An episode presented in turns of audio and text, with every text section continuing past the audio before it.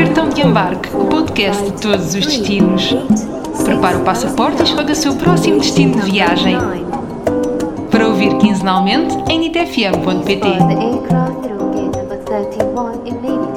Olá a todos, sejam bem-vindos ao Cartão de Embarque que hoje te leva até ao Paquistão.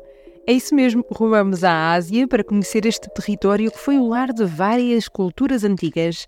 Para nos ajudar a situar, hoje o Paquistão faz fronteira com a Índia, claro, mas também com o Afeganistão, o Irão e a China.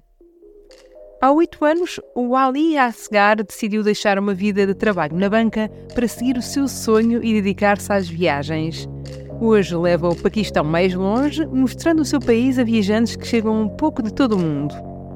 Em Portugal, encontramos alguém que começou a viajar com os pais. Neste momento já vai em cerca de 60 países e garante que a lista vai continuar a aumentar. Apresenta-se como viajante, fotógrafa e líder de viagens. Uma nova fase da sua vida de que nos vai falar neste cartão de embarque. Conosco, a Lisa Vaz.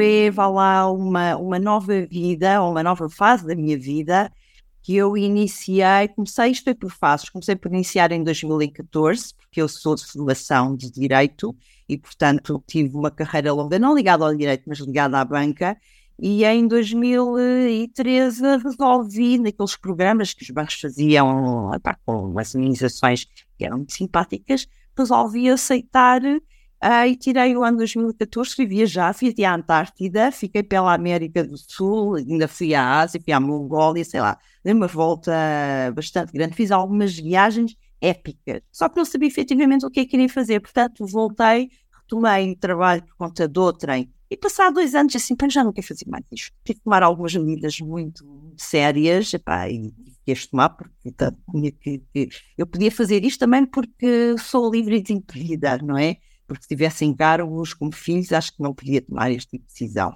De tomar algumas decisões, vender a casa, comprar uma coisa mais pequena e tudo para ter ali um fogo maneio.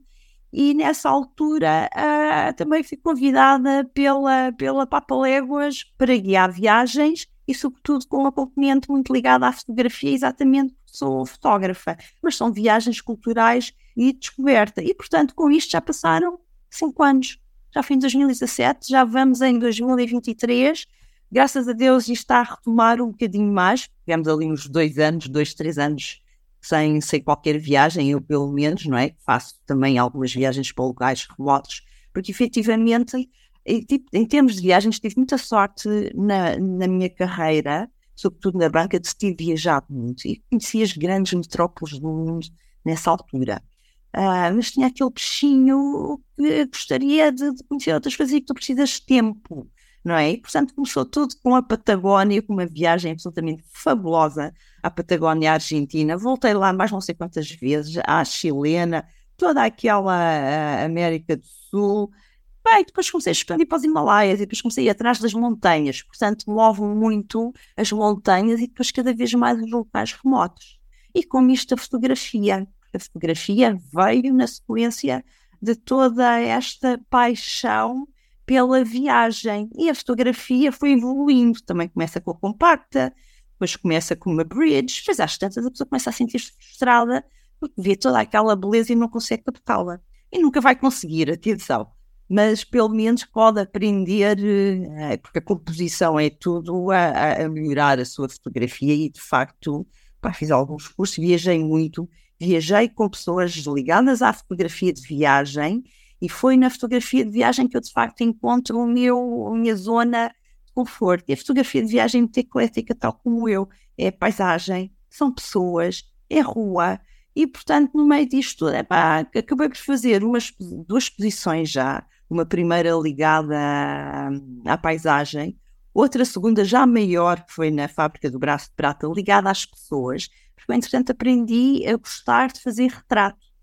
Eu, por ser tímida, ao princípio tinha muita relutância, tinha algum, nem a relutância, gostava-me abordar as pessoas para lhes tirar fotografias. E sim, então desenvolvendo várias técnicas. Esta pessoa aprende e aprende tudo com um sorriso. Olha, um sorriso, basta um sorriso também depende das culturas, mas um sorriso à partida é fantástico e com isso fui começando a abordar pessoas, comecei a aprender a fazer retrato e sobretudo a captar aquilo que eu me diziam na exposição, aquilo que parece ser a essência das pessoas. Não, não sei se viajo para fotografar ou se fotografo para viajar, percebes? Há aqui uma, uma, uma linha muito, muito, muito tenue. E a minha lista continua a aumentar. Quanto mais viajo e quanto mais pessoas conheço, também tem muito a ver com isto. Quando, quando privas com outros viajantes e, sobretudo, quando estás a viajar sozinha, estás mais aberta a conhecer pessoas, que é outra coisa muito engraçada que se constata, e de conhecer aquilo, e eu vou utilizar alguns termos em inglês, mas às vezes são os mais apropriados, que é os kindred spirits, que são pessoas como tu. Que têm os mesmos, a mesma visão e as mesmas ambições e a mesma vontade de ver coisas novas. E, pá, e foi progredindo por aí e, portanto, a minha lista está longe de estar terminada. Ouvia a Lisa a falar sobre esta vontade de viajar sozinha e não podia estar mais de acordo. Para mim, trata-se de uma aprendizagem sobre o outro, sobre o mundo, mas que também nos dá muito sobre nós. Com isto, fiquei bastante curiosa e quis saber o que é que levou a Lisa até ao Paquistão.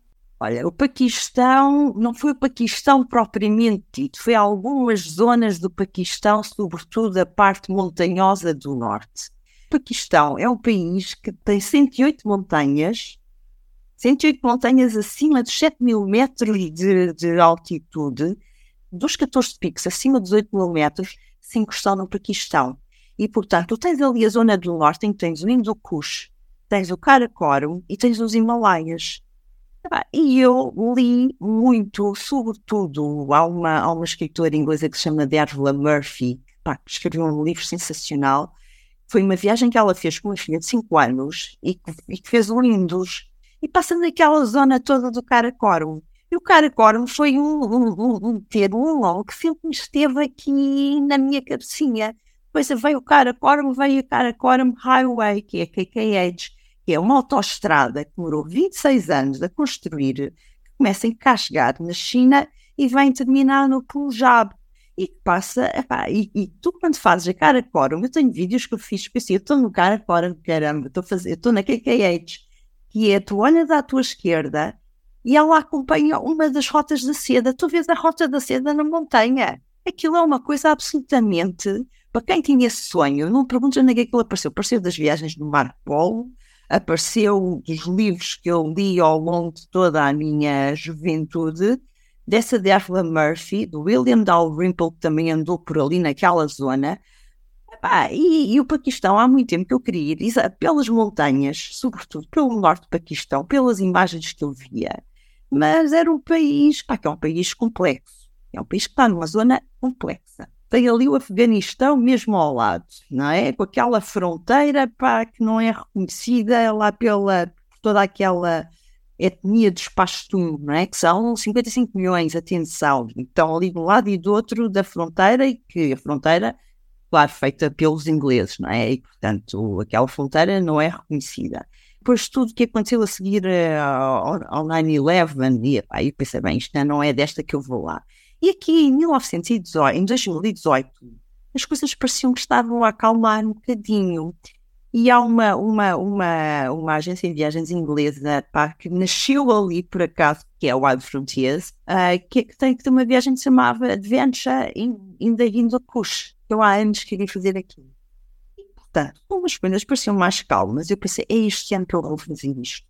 E foi em 2018 que fui efetivamente, ainda bem que fui nessa altura porque logo a seguir, acho que em 2019 que os americanos saíram do, do, do, do Afeganistão e os talibã voltaram ao poder, pois, e eu nessa altura pensei, ainda bem que eu fui quando fui. Parece ter sido o momento ideal para esta viagem.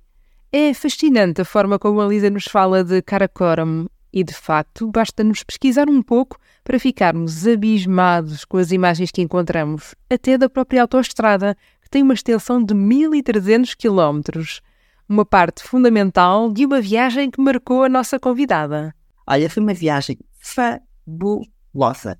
Ultrapassou todas as minhas expectativas, porque seguimos para uma zona que acompanha a fronteira com o Afeganistão, que se chama Swat Valley, tem, passámos por Minguar, essa zona era budista no passado longínquo, claro. Há coisas que a gente aprende que são fabulosas. E algumas fotografias que eu distribuí por acaso no mercado que estávamos a passear e que pá, estavam tão felizes por nos ver, porque já não viam estrangeiros há muito tempo. Houve uma miúda quando estávamos a ver o, umas ruínas de umas stupas, que aquilo era Gandhara, que era, que era uma zona budista, parou o carro e veio cumprimentar e queria cumprimentar, quer dizer, Welcome to Pakistan, porque é a primeira vez que eu vejo estrangeiros aqui. Na sua maioria estavam todos efusidos. Nós estávamos no mercado e aquilo parecia uma festa. Estávamos a passear com o nosso guia, foi, foi dos poucos mercados que saímos para ver e de facto a reação das pessoas era extraordinária, mas também devo dizer, porque é, é justo, enquanto andámos naquela zona, aquela zona que é o tal Swap Valley, encostado à, à fronteira com, com o Afeganistão, é uma zona que até 2015 ainda tinha lá os talibãs paquistaneses. É preciso ver quando, quando, quando tiveram lugar os bombardeamentos todos, depois pelos americanos e pela NATO. Muitos daqueles. Al-Qaeda era composta por fighters de muitos sítios, não é? Mas havia os locais também, que eram tal, que eram paquistaneses e, e, e, e afegãos, eu tenho que dizer isto. Efetivamente, esses não tinham lá nenhum para ir, porque esses eram dali, portanto fundiram-se na própria população. E só saem quando querem e como querem, enfim. E, portanto, quando fizemos essa zona toda, fizemos em autocarro, um autocarro, epá, e tinha de escolta, um escolta policial. E, por acaso, graças a Deus, foi super, hiper tranquilo, pacífico Aliás, porque saímos, quando saímos dessa zona, chegámos ao final e havia, tínhamos passar um túnel que era Drosh. Aquela zona toda chama-se, era a Northwest Frontier, que agora chama-se Kiber Paktungwa. É, é, é, uma das províncias ou das regiões que é conhecida como KPK, Kiber Paktungwa. Paktungwa é Pashtun. Portanto, aquela zona toda é uma zona Pashtun e quando chegamos é toda ela grande, porque são em duas províncias. Foi esta KPK e depois Gilead Baltistan. A partir daí passámos para jipes e a viagem foi toda em jeep. É pá, fantástica. De facto, é a melhor maneira de, de desfrutar. Agora, a parte depois foi toda de jeep, também algumas cidades, mas mais calmas, mais pequeninas, como Gilgit, é pá, que aquilo era é, é fantástico também. Depois segues para a montanha e aí andar ao ar livre ver aquelas montanhas e com uma boa, eu levo, eu viajo sempre com duas máquinas e de facto saíram, saíram fotografias fantásticas. Portanto, o Paquistão, sobretudo o que me chamou a atenção, ou que eu queria era pela paisagem, mas depois teve outros highlights para além da paisagem. Foi, temos passado uns dias, quando entramos na província de Chitral, junto à fronteira com o Afeganistão, há três vales onde vive talvez o grupo étnico religioso mais pequeno do Paquistão, que são os Kalash. Pá, e que são e que praticam, eles não são muçulmanos, não foram convertidos, aliás, agora até são protegidos pelo, pelo, pelo governo, eles são animistas e, portanto, veneram a natureza. Os homens vestem-se como se vestem os, os, os paquistaneses com o shalwar kameez, mas elas têm todas uns trajes pretos que depois são bordados a cores, as fotografias são lindas, e usam uma coroazinha de, de, feita de miçangas. E nós ficámos cerca de três dias a viver com eles. Pá, foi uma, uma, foi uma experiência que eu não estava à espera. Se foram as paisagens paquistanesas que chamaram a atenção da Lisa, a verdade é que durante a viagem as pessoas que encontrou também a fascinaram. Daqui a pouco vamos saber mais sobre os Kalash, Para já, este é o momento ideal para conhecermos o Ali. Hello everyone. Actually, thanks to you, Rita, for giving me and Pakistan such a good platform to, you know, show what is real Pakistan actually. Well, Ali is a person who followed his passion always for uh, from a very young age. I am ex banker. Um, it was so it was also my passion to to work in a bank. After that, I followed my another passion, which was traveling and turned into profession by quitting my banking job and now i'm promoting my country to international travelers also and overall i'm doing this since last eight years almost.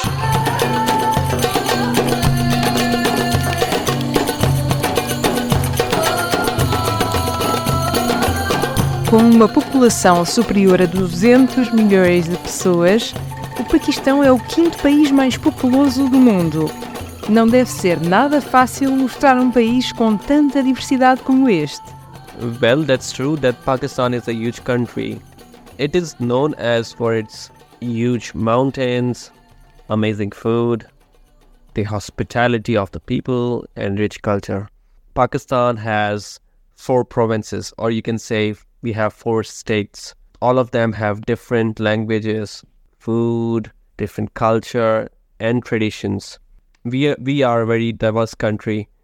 So altogether, we have like mountains up north, uh, desert and beaches in the south, and in the center we have like historical places, uh, like forts, palaces, old mosques. Uh, there's another thing which is uh, 5,000 years old Indus Valley civilization. So we have like everything to offer for a traveler. Quatro províncias, todas elas com língua, comida, cultura e tradições diferentes. Sem esquecer a civilização do Vale do Indo, uma das primeiras grandes civilizações da história, no território que agora corresponde ao Paquistão. E perante tudo isto, quais serão os locais que o Ali mais gosta de partilhar com o mundo? As you know, Pakistan is a diverse country, so I will tell you places according to different types. In cities, I like uh, Peshawar as it is the oldest city in South Asia. Uh, it has amazing old building, houses, mosques, and food. Uh, if you talk about in nature, so I like Fairy Meadows, which is the ninth highest, uh, which is which is the base of ninth highest mountain of the world. So it is very amazing, and it has it has amazing landscape of the mountain Naga Parbat. And because I am foodie, so I love food, and uh, my city Karachi, where I belong, is a, is a food heaven. So it's a must must visit place if you if you are a foodie and like to eat different kind of food. So I think these these places are like my, my favorite in Pakistan. Peshawar é a cidade favorita do Ali, mas quando falamos de natureza é Nanga Parbat que arrebata o nosso convidado. Trata-se nada mais nada menos do que a nona montanha mais alta do mundo na zona ocidental dos Himalaias. Quanto aos amantes de gastronomia, Karachi é a escolha certa. Além de ser a cidade do Ali, é o paraíso da comida e paragem obrigatória para todos os amantes de iguarias. Mas afinal, de que tipo de cozinha estamos a falar? Well, Pakistan um, is basically known for uh, spices and spicy food. So we have like spicy food, and especially if you know about the barbecue. So we have like chicken barbecues and um, seafood, and we have seafoods in barbecue as well. But the main dish, which is uh, very common in Pakistan, I mean, which is famous, it's it's it's biryani, and biryani is is a rice dish which comes with either chicken or mutton or beef. Um, so this is like the best thing in Pakistan if you are a foodie. So you should try this. And uh, mainly we, we, we are more into into meat, like lamb meat or beef or mutton. So we have and seafood, especially if you are from if you are visiting Karachi. So um, you can try different kinds of meat. Uh, so, for example, if you go Peshawar, you can you can try lamb meat and if you if you come in Karachi, you can you can have a seafood. So yeah, mainly barbecue uh, with different kinds of meat and and chicken biryani, which is like the most famous uh, dish in, of Pakistan. Comida picante, ponto final. Vá com destaque para chicken biryani, que é como quem diz um prato à base de arroz e frango. E um prato que é bastante tradicional e que me fez saltar da comida para outros aspectos tradicionais do Paquistão, como o facto de os paquistaneses, ao longo da sua vida, continuarem sempre a viver em grandes famílias. There are many traditions which we follow, but one of the main tradition is that most of the people they live in family system. So they even if they are married, they will be living in combined families, like big families. For example, a couple has kids and they are married, so they will be living with their wives in the same house but definitely with the different uh, they have like rooms uh, and depends if they have don't have much bigger house, so they live uh, separately in other apartments. But most of them, they even in in apartments, they they live in big families. So it's like that. So this is the like very common tradition of Pakistan. E se ainda restassem dúvidas, o Ali deixa o convite. Uh, well, I would like to thank all the Portuguese people who are listening to our podcast. And I hope you find it useful and informative if if you want to travel to Pakistan. And my message in the end is to all the Portuguese people that Pakistan is is a safe country and it's equally uh, safe as any other country in the world all the countries have some plus points and, and some negative points. And before going to any country or even Pakistan, you have to, you know, research about it. You have to learn their their like what religion they follow, how to give respect to them, and what what are the customs there. So just try to learn about it and enjoy it. I hope to you will you will consider Pakistan as your next travel destination. Mesmo que o Paquistão não seja o teu próximo destino de viagem, ficaste a saber mais sobre este país asiático, tanto com o Ali como com a Lisa. E lembram-se de que passou três dias com os Kalash. Eu quis perceber melhor quem é afinal este povo. Eles dizem-se descendentes de, de, de, de, soldados de Alexandre o Grande. Porquê? Porque são. As miúdas são, são louras, olhos azuis, outros são ruivos, com sardas. Aliás, muita da população no norte do Paquistão é assim, porque há, há muitos povos que vieram da Ásia Central. Aliás, eu posso agora só fazer aqui uma interrupção relativamente aos calás, só para explicar um bocadinho também. O Paquistão nasceu, não é? Nasceu há 70 e tal anos com a partition em, em, em 47. Foi separado da Índia. O Paquistão de hoje é o Paquistão Ocidental oriental, depois em 71 Bangladesh. Nenhum país pode viver com outro país ali no meio, aquilo não faz sentido nenhum, aquilo que foi feito. O nome Paquistão, de onde é que vem? Paquistão quer dizer a terra dos puros. E o próprio nome deles indica, são cinco regiões, o P quer dizer Punjab, o A quer dizer Afegânia. Afegânia tem a ver com a comunidade, com, com a etnia Pashtun. O K quer dizer Kashmir vem de Caxemira, que é um tema que não está resolvido com esta partition, nem sei se alguma vez vai estar resolvido. O S tem a ver com outra província, que é a província do Sindh, que é mais para sul. E o T tem a ver com o Tan Baluquistão. Portanto, tens cinco nações dentro de um Estado. Estes dias com os Kalash foram mesmo um dos pontos altos da viagem da Lisa ao Paquistão. Mas a verdade é que percorrer o Val do Unza também não ficou nada atrás. Epá, e depois temos, claro, o Hunza Valley, que eu já te disse, o Vale do Hunza, aquela altura, naquele hotel, aquela, aquela, aquela paisagem. No Hunza Valley há aqui uma questão, a população é toda muçulmana ismaelita. Portanto, os serem ismaelitas é muito pacífico. E eu imagino, eu gostava muito de lá voltar. Eu estive lá em setembro, como te digo, antes daquilo que era o outono propriamente dito. Aquilo, o outono deve ser um sonho, porque tem aquelas árvores que são chamadas as poplars, eu não sei o nome em português, não, mas que ficam amarelas, que ficam douradas, e depois tem imensos pomar Portanto, aquilo na primavera e no outono, para quem como eu gosta de outdoors e de, de fotografia de paisagem, aquilo deve ser um sonho. E ainda tem lá em cima o forte, que é o Baltito Forte, é onde viviam os Mirs, que eram os governantes uh, daquela zona. Só deixaram de viver ali no forte em 1945. Aquele forte é, tem 800 anos é, e aquilo é a arquitetura típica báltica daquela zona. É uma coisa fabulosa. Tem um guarda, tem uma barba, que é uma coisa que não se consegue, para que eu não tenho dificuldade em descrever. E nós, quando estávamos cá embaixo, a olhar para a montanha, pá, de repente começa a, começa a cair uma avalanche. Nós estávamos longe, mas é uma coisa extraordinária. Eu nunca tinha visto uma avalanche. A força estava era muito alta e estava por trás do forte Baltito e não atingiu, porque está lá na montanha. Portanto, pá, não, não é daquelas viagens. Eu e depois há coisas pontuais que eu partilhava nas fotografias, que são os, os caminhões deles. são conhecidos como os jingles, em que tem uma parte frontal que é mais alta de propósito para eles poderem decorá-los. Aliás, há uma página no Instagram que se chama Trucks of Pakistan.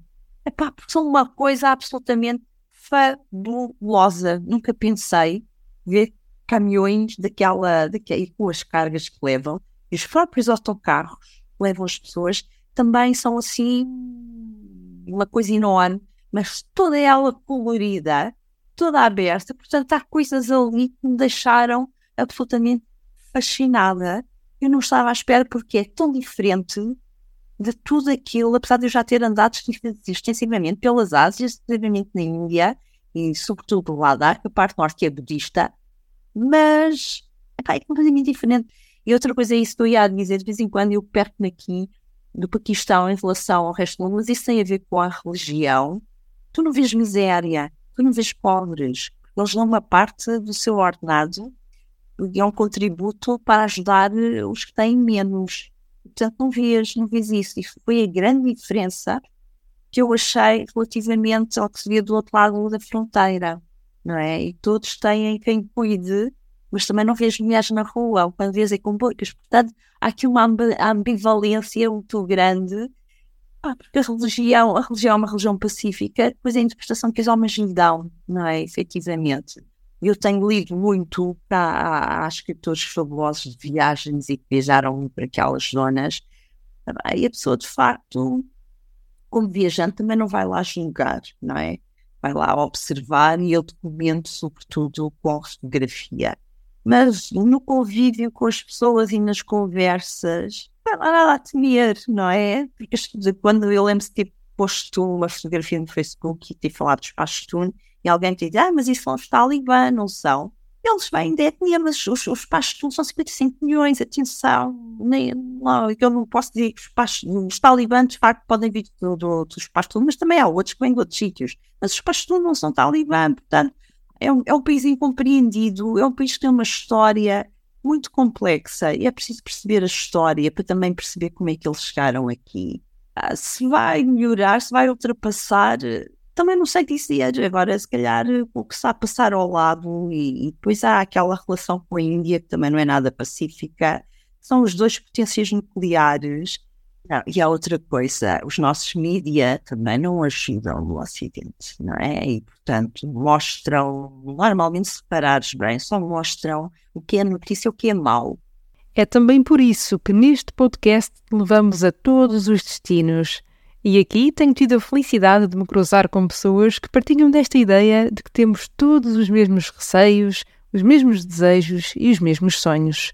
Pouco a pouco, há cada vez mais pessoas que anseiam conhecer destinos menos óbvios como este. E o melhor que nós temos a fazer, se pudermos lá ir tanto melhor, mas também não é uma viagem fácil e não é para todos, devo dizer, por sei que era um grupo, hoje em dia não sei, não sei se está melhor como há agências portuguesas que começam a levar nós temos, mas é mais na, na vertente da escalada de montanha, não é? E com o João Garcia, designadamente.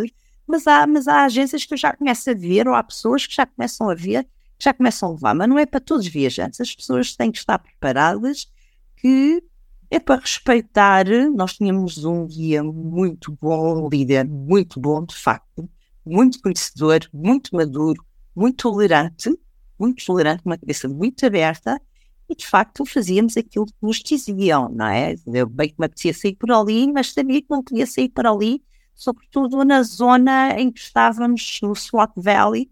Eu não estou a dizer que é o paraíso. Sim, o Valley é um paraíso. O Valley, aliás, antes que eu me esqueça, também é conhecido como Shangri-La. Não sei se já ouviste falar de Shangri-La. Shangri-La e, e, e também são conhecidos pela sua longevidade porque vivem num paraíso. Aquilo é um paraíso na Terra. E de facto a pessoa quando lá está pensa assim, eu não me admirava nada que isto fosse, que é, que seja para aí a fonte eterna da juventude, porque de facto isto é um paraíso, está aqui nas montanhas, uma coisa absolutamente, e vi muito disto no Paquistão, ou seja, uhum. paraísos nestes locais remotos. Quem gosta de outdoors e de paisagem e de montanha, é, é, é, olha, ainda há bocado estava a procurar aqui mais fotografias, tenho milhares, e assim, já não lembrava que tinha isto. Há umas que eu vou voltar, se calhar, até a partilhar dos próprios calás, porque acho que pela partilha e a vantagem de ter um Instagram, epá, que, que aproveito para partilhar, partilhando estas experiências, eu acho que só tem, só tem a ganhar as pessoas verem de facto que são culturas diferentes. E, e vivem, epá, é bom saber conviver de outros. E muitas coisas que se fazem aqui que sabem, epá, eles também sofrem e sofrem as consequências disso, não é? De decisões que são tomadas, olha, e se tivéssemos de resumir o Paquistão a uma frase, qual é que seria? Eu ter sabido este desafio primeiro para ter a oportunidade para pensar. Olha, para mim, acho que foi um país que ultrapassou todas as minhas expectativas. E, portanto, não lhe chamo a terra dos puros, mas olha, um país, um país, um país altamente complexo que merece o esforço de ser compreendido e é complexo pela sua história, como eu te digo, mas merece o esforço de ser compreendido. Foi com a ajuda da Lisa e do Ali que hoje ficamos a compreender um pouco mais do Paquistão. Quanto a nós, até ao próximo destino.